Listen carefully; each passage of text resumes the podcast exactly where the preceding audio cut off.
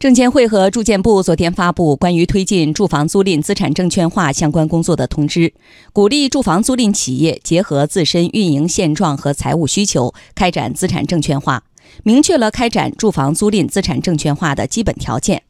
按照通知规定，明确优先支持大中城市、雄安新区等国家政策重点支持区域和利用集体建设用地建设租赁住房试点城市的住房租赁项目，开展资产证券化。